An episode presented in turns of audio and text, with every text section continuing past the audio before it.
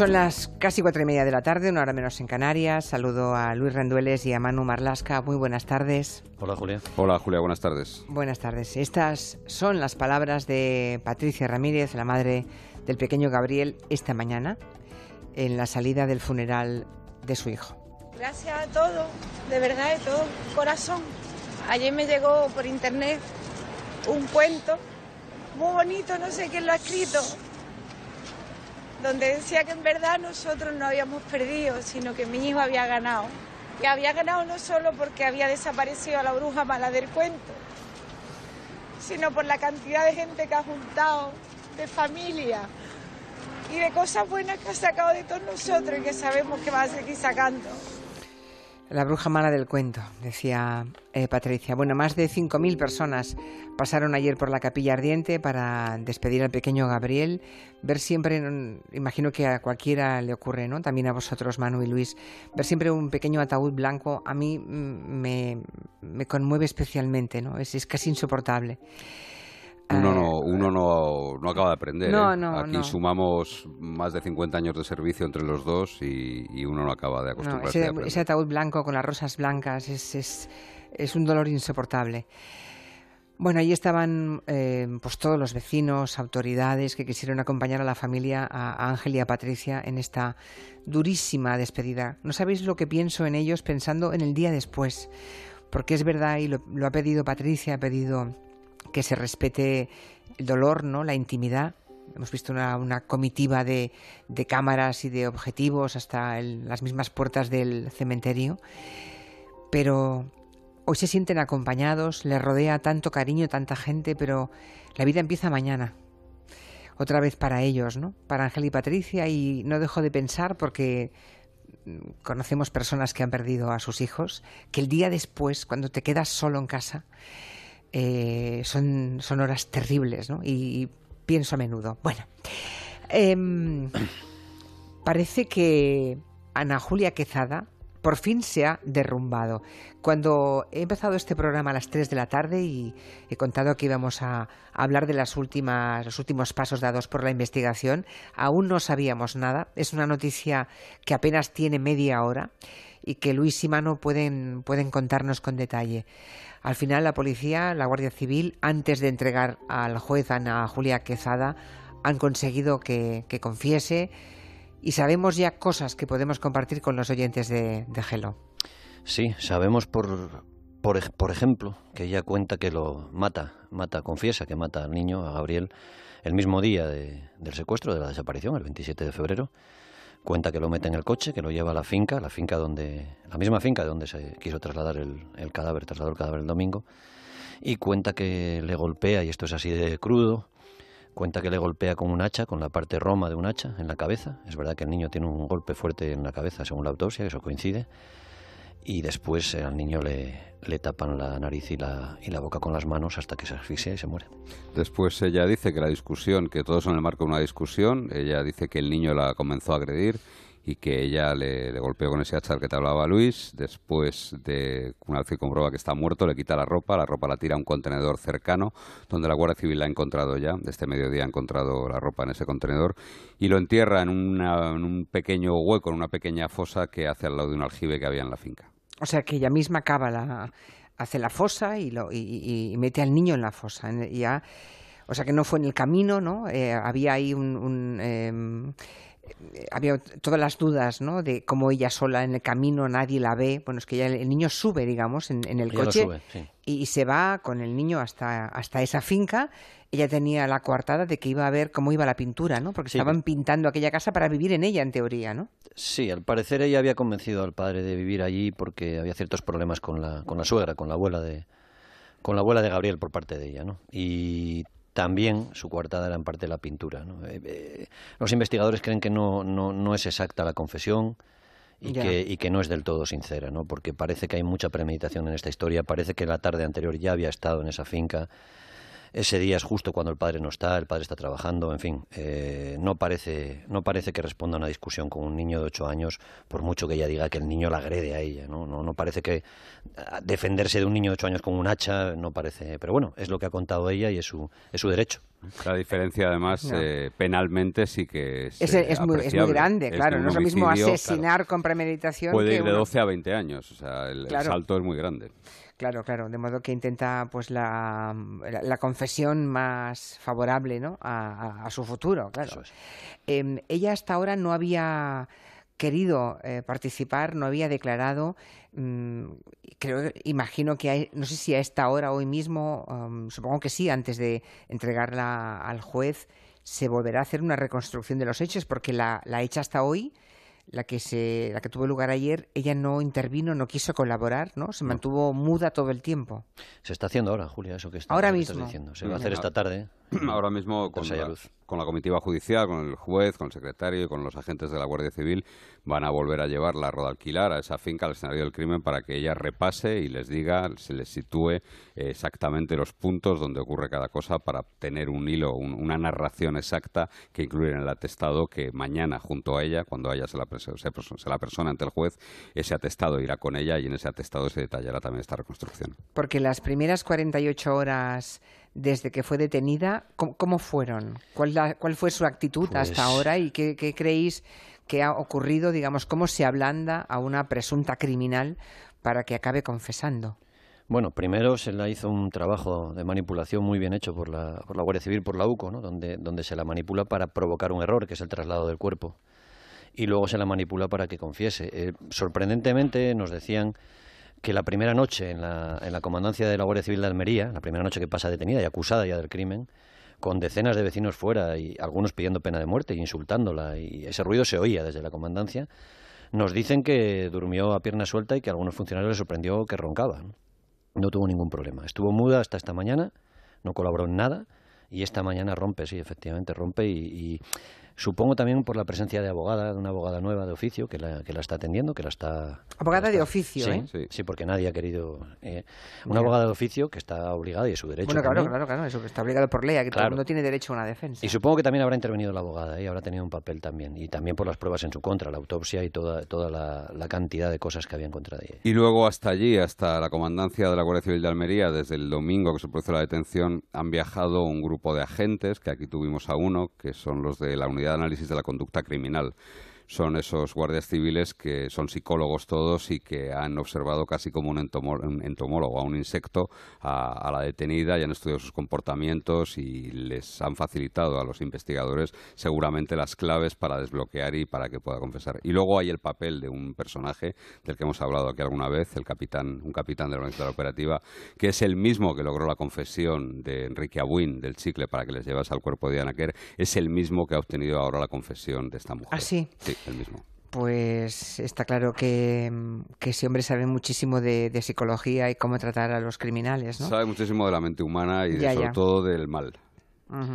Ayer, em, ayer em, viendo eh, Expediente Marlasca, mm, me di cuenta, Manu, que subrayabas algo en lo que había em, advertido Maica Navarro, y es que mm, se veía salir del domicilio de, bueno que compartían ¿no? esta mujer con, con que era el padre del niño asesinado del coronel Sánchez Corbín, que estuvo aquí, lo trajisteis aquí al, programa ¿no? en varias ocasiones, que es el, máximo jefe de la UCO. Y decía Manu y Maike Navarro que demuestra que si al más alto nivel se ha seguido este caso, si el coronel Sánchez Corbí estaba allí, pone de manifiesto, ¿no? evidencia los recursos y la capacidad y, el, y la fuerza que ha puesto la UCO para, para resolver este caso. Bueno, el ministro lo dijo, que estaban ahí los mejores y al coronel le hemos invitado, ¿eh? pero no, no, no, estaba por la labor hoy, pero le hemos invitado otro día. En cualquier caso, ahora viene otra parte, Julia, que puede ser igual de, de, tremenda, que es la investigación hacia atrás, en la investigación en la vida pasada de esta mujer en España, que van saliendo cosas por lo menos inquietantes. Sí, muy, muy inquietantes. Por cierto, antes de llegar a eso, las imágenes del exterior de la comandancia Ayer también la de la casa de, de Vícar, rodeada de gente enfurecida, imagino que vecinos, gente de allí, ¿no? Que, que increpaba, que intentó agredir incluso a la detenida. Las imágenes parecían eh, parecían La revelar claramente cómo la Guardia Civil tuvo que entregarse a fondo para evitar que llegaran a, agredirla, ¿no? Se veía un guardia civil cogiendo que pasó un mal rato. Sí sí, cogiendo por el cuello por detrás a una vecina que quería llegar a acercarse y bueno, ese ambiente ese ambiente supongo que se, también se habrá producido otras veces y, a lo mejor también ha contribuido en su decisión de declarar, no lo sé. Yo no sé hasta qué punto realmente. Yo creo que, que ella, desde, si recordamos las imágenes de su detención el domingo, que ella negaba, decía poco más o menos que se había encontrado allí en el maletero el cuerpo de Gabriel, y la actitud que ha tenido durante todos estos días, durante todas estas horas desde el domingo, nos, nos explicaban ayer que durante el intento de reconstrucción que hubo ayer en varios de los escenarios del crimen, ella no solo no interactuaba ni decía nada de los guardias civiles, sino que es como si la cosa no fuese con ella, iba con la cabeza agacha, mirando al suelo permanentemente y sin, sin, nada que, decir, ¿no? ni, ni que aportar el trabajo de, la Guardia Civil que la ha abrumado con las pruebas y el trabajo que te decía antes de la unidad de análisis de comportamiento delictivo, y corrijo, se llama análisis de comportamiento delictivo, eh, de los psicólogos y el criminólogo que están allí, han debido hacer mucho para, bueno, para poder eh, eh, finalmente derrotarla y para poder convencerla de que lo mejor era que facilitase las cosas a los investigadores. También yo creo que es importante decir algo. Con o sin su, o sin su confesión, el atestado iba ya muy bien atado. Claro. Bueno, digo claro, eh, sin haber visto el atestado, pero es, es, evidente que, es, en fin, no olvidemos que la detienen cuando lleva envuelto en mantas el cadáver del niño dentro del coche y que la policía, que la Guardia Civil la ha seguido hasta esa finca de Rodalquilar, ¿no? Donde hoy hemos sabido, por confesión de, de la presunta asesina, que fue donde, donde mató ¿no? al niño, a Gabriel. Por cierto, ese lugar había sido inspeccionado en las batidas previas, ¿no? ¿Por qué no lo encontraron? ¿Se les pudo pasar por alto o quizá fue ella que había cambiado eh, de lugar el cuerpo del niño? No, no, el cuerpo del niño no, no, no se cambió de lugar en ningún momento. Yo eh, te voy a contestar con toda la honestidad del mundo. Yo no sé si ese sitio se inspeccionó o no, no lo sé. Lo que sí sé es que se le avisó a ella el viernes, de, el viernes y el sábado también, que se iban a pasar por esa finca. El sábado la estuvieron mareando, por, por, decirlo coloquialmente, de un lado a otro, diciendo que querían ir con ella a unos cuantos sitios, a unos cuantos escenarios, y le anunciaron para provocar la reacción que tuvo, para provocar el error que tuvo, le anunciaron que iban a pasarse por esa finca de Rodalquilar. Entonces eso es lo que hace que ella, asustada, intente cambiar el, cuerpo del lugar. O sea que es posible que no se hubiera inspeccionado. Yo no lo eh, sé. No se sabe. Yo no, se sabrá, pero yo no lo sé. Ya, ya, ya, ya, ya. Bueno, em, hombre, supongo que si hubieran... Es posible, eh, por vuestra experiencia, como... yo creo que sí que estuvieron en, en la crónica de sucesos, que, eh, que la policía vea un cuerpo y que eh, simule no. verlo, ¿no? No, no, por Dios. Ah, yo, creo, yo creo que sí estuvieron en esa finca, pero no encontraron el cuerpo porque ya lo había dejado en, una zona que es la que está explicando ahora. Pues sí estuvieron en esa finca, pero en una visita de trámite porque cuando estuvieron ella todavía no era la la sospechosa principal, aunque ya estaba debajo de la lupa de ellos, ¿no? Pero no era todavía ese momento de, tener casi la certeza de que había sido ella. Mañana es el día en que, ya transcurridas las 72 horas, eh, pasa a disposición judicial, ¿no? Sí. Es mañana. Bueno, anoche... pueden, pueden adelantarlo si quieren, pero en teoría será mañana. Anoche, en el, en el especial que dimos en la sexta con, con Marlasca, con Manu Marlasca, intervino por teléfono y vamos un poco a ese pasado oscuro. Parece que estamos asomándonos al, abismo, a, un lugar mm, lleno de sombras mm, tenebrosas. Intervino por teléfono en, el espacio de la sexta Manu la hija de una de las exparejas, uno de los eh, hombres que estuvo al lado de Ana Julia Quezada.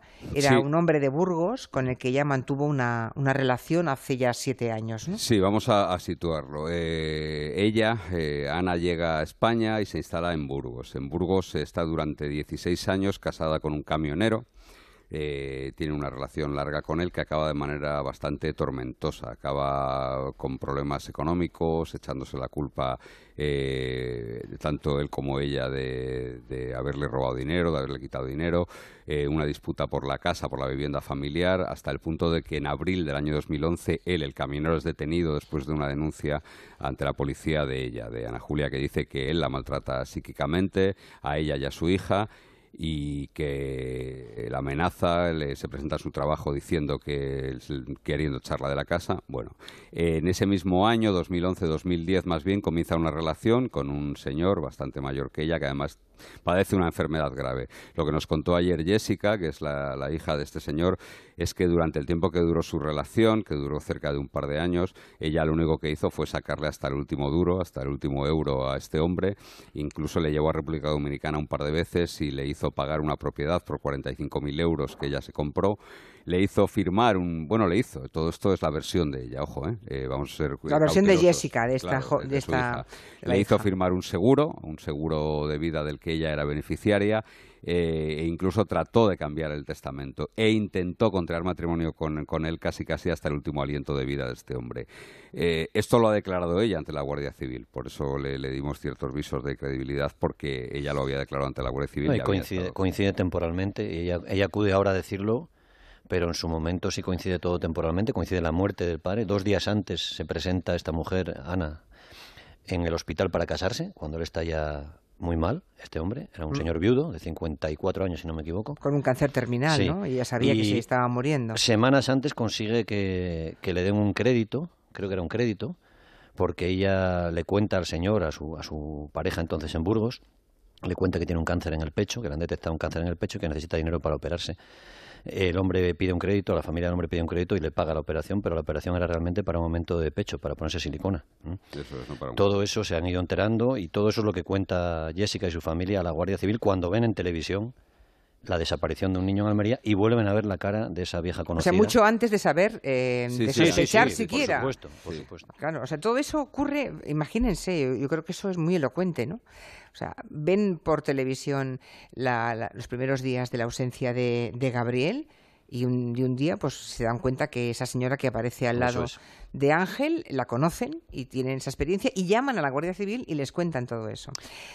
Y está el episodio, Julia, de 1996, que nos lo hemos saltado, que es cuando esta Déjame que escuchemos antes a Jessica, que cuando lo contaba anoche, es este el relato. Nosotros no encontrábamos a mi padre, y fue cuando fuimos a su casa y nos lo encontramos en, el, en la cama en muy malas condiciones deplorables. Mi padre lloraba, no podía ni andar y tenía el pie negro. Yo, mientras yo limpiaba a mi padre para cuando, mientras venía la ambulancia, ella estaba jugando al buscaminas, sí, en un portátil, en el salón. Y en vez de ella eh, llamar a la ambulancia, porque todo esto llevaba así mi padre desde por la noche, lo único que hizo fue comprarle dos botellas de alcohol y un cartón de tabaco, para que no diera guerra. No contenta con eso, estando ya mi padre enfermo, ella le hizo un seguro de vida a favor de ella lo que contaba Jessica respecto a cómo trató a, su padre, que murió dos días después de aquello, ¿verdad? De, mm. de, su enfermedad terminal. Pero estábamos en lo que ocurrió antes, que, mm, bueno, ayer se le preguntaba yo a Manu. ¿Se podrá mm, saber la verdad de lo que vamos a. las dudas, las sospechas que hoy tenemos? Podrán ser aclaradas difícilmente, pero desde luego tampoco es posible dejar de pensar mal, ¿no? Seguro que le han preguntado sobre ello, ¿eh? pero nosotros no sabemos lo que ha dicho, si ha querido contestar a eso. Por empezar, ella llega, Ana llega a España con 19 años, creo, siendo una joven dominicana muy guapa. Acaba, según cuenta la familia de su primera pareja en Burgos, de Miguel, acaba en un club de alterne. Allí conoce, acaba siendo carne de cañón en un club de, la, creo que es la Nacional 1. Eh, y ahí conoce a un, a un cliente que, que, se enamoran y que se van a vivir juntos se llama Miguel. Miguel acepta a la, a la hija y en un momento dado la hija mayor, porque ya tenía una hija que dejó en República Dominicana, en el año 95, en Navidad, esa hija mayor se viene a España con la madre y Miguel la acepta y viven con las dos niñas y, la pareja. Ninguna de ellas hija biológica de él, digamos, pero les da los apellidos. Exacto. Forman una familia, viven en Burgos, ella deja evidentemente la, la noche y lo que ocurre es el, en marzo del 96 que una buena noche Miguel se va a acostar se queda Ana con las dos niñas, así viene en el atestado de la policía. Miguel se acuesta hacia las diez y media de la noche y cuando Miguel se levanta hacia las siete y media de la mañana va al cuarto de las niñas a despertarlas para llevarlas al cole y ve que falta la mayor, la de cuatro años, la que acaba de venir de República Dominicana. Y mira por la ventana y está, se ha caído desde un séptimo piso y está muerta abajo en el patio. A partir de ahí llega la Policía Nacional, los zetas de la Policía Nacional eh, entrevistan a Miguel y Miguel cuenta eso sencillamente, que se quedaron a cargo de la madre, que la madre no puede hablar, está en un estado de shock, en aquel momento no le pueden tomar declaración. Se ve que la ventana es de doble hoja, se ve que tiene 90 centímetros, se ve que hay una mesita cerca de 40 centímetros de altura y lo que se archiva entonces como una muerte por precipitación, muerte accidental, es lo que, es lo que determinan las investigaciones. Hay, cuando empieza todo esto de María, la desaparición, el secuestro de Gabriel, otra mujer que llama el 7 de marzo a, a, otra comisaría de policía y dice que es amiga de Ana, que vivió con ella en Burgos, que la conoce mucho y que, se, que su hija murió cayendo por una ventana y que la mujer, Ana, la madre de esta niña, lo que contaba es que era sonámbula y que se había y que se había caído. Otras veces a otras personas les ha ido contando que se suicidó su hija y otras veces que era un accidente. Ha ido cambiando de, de versión a lo largo de todos estos años. Uf, en cualquier caso, como hablábamos ayer, es un delito que de haberse cometido, de haber algún delito, se cometió en el año 1996. Como no ha habido ninguna diligencia desde entonces, es un delito que estaría prescrito. Aunque ella confesase hoy o mañana en el juzgado haber matado a su hija. O sea, ¿creéis que la policía se le va a preguntar al respecto de... Sí, sin duda, sin duda. También, aunque mm, penalmente no tenga ya nada que... que que tenga consecuencias para ella, pero se le, se le, va a preguntar. Mm. Pero en todo caso, en fin, por, el, por las veces que aquí nos habéis contado el perfil, el, retrato psicológico de, un, de una persona psicópata, parece que cuadra bastante, ¿no? Yo, yo, no me atrevo a hacer un, un, eh, diagnóstico tan claro, ¿no? Lo que sí que es cierto es que eh, todo, todo pinta, todo lo que mm. hay en la vida de esta mujer lo que hace es resolver los problemas de la peor manera posible, ¿no? Es decir, cuando tuvo un problema con este señor, con el camionero, y con el del que se separó, eh, lo que hizo fue mm, ir por la vía rápida, denunciarle por violencia de género y conseguir que le detuviesen y, una orden de protección sobre ella, ¿no? En este caso, eh, que en el que el móvil todavía sigue siendo un misterio, en el caso de Gabriel, digo, en el que el móvil sigue siendo un misterio, ya hay testimonios que están apuntando a que ella quería marcharse a República Dominicana a vivir, pero que lógicamente Ángel le había dicho que no, que no quería separarse de su hijo. Claro. Lo que dicen, lo que dicen los investigadores es que el móvil más probable es emocional, así lo llaman, ¿no? Es decir, el niño a ella le estorbaba o le generaba celos. Es verdad que el niño, por lo visto, ha habido varios testimonios en ese sentido, no la quería. El niño le decía que mejor no volviera de República Dominicana a ella, que se quedara allí y no se llevaba bien con ella, ¿no? Y o bien ella entendía que le estorbaba por una cuestión de celos de que el niño pudiera separarla de su pareja de Ángel. Ese es el móvil que se baraja ahora como más probable, porque el tema económico eh, parecía más bien una distracción. Ella animaba mucho a que se pidieran, a que se ofreciera una recompensa. Estuvo mucho tiempo dando la lata con eso, que se ofrecían 10.000 euros, 30.000 euros. Y hizo, hizo, pensar eso, que podía estar vivo el, el niño, pero no, yo creo que eso, como la maniobra de la camiseta, pudo haber sido una maniobra más para distraer, porque es verdad que si uno ofrece una recompensa van a empezar a llamar videntes, eh, gente más o menos pirada, gente con afán de protagonismo, es decir, eso hubiese contribuido a la confusión en las investigaciones. ¿no? Eh, habrá, eh, la justicia finalmente mm, llegará a sus propias conclusiones, pero visto desde fuera no, no parece, ¿no? No parece que, que, el tema económico fuera la voluntad última de la presunta asesina, ¿no? no, no. Bueno, pues esto es todo lo que podemos contar ahora. Eh, para los que acaben de incorporarse, eh, pues que sepan que Ana Julia Quezada acaba de confesar hace un par de horas ante la, Guardia Civil y ha confesado ser la autora del asesinato de, Gabriel, del pequeño Gabriel Cruz, em, que em, cuando salió de casa le recogió en el camino, le pidió que la acompañase a la finca de Radalquilar, ¿no? Y es allí donde, dice ella, discutieron, le dio un golpe, mm, aportabais la información de con la parte roma de, del hacha, de un hacha. Y que lo que ella intenta ahora es que pase por un accidente, una, quiero decir, un, homicidio, una muerte involuntaria, ¿no? Eso es.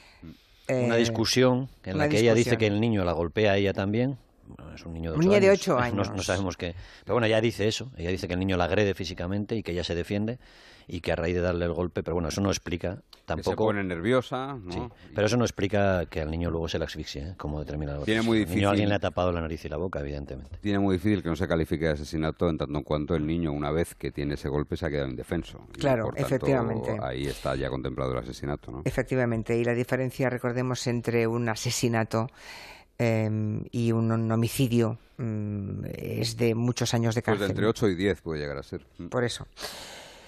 Que tiene un abogado, una abogada de oficio y que mañana, pasadas las 72 horas reglamentarias, en manos de la Guardia Civil será ya entregada al juez. Eso es, muy bien. Pues es el resumen de lo que sabemos hasta ahora. Y como decía al principio, pues que le que ahora la vida sea soportable para, para Ángel y Patricia, hoy rodeados por todas partes de mucho cariño, de mucho afecto, un afecto y cariño que seguirá la memoria de todos, pero que desaparecerá de sus vidas, ¿no?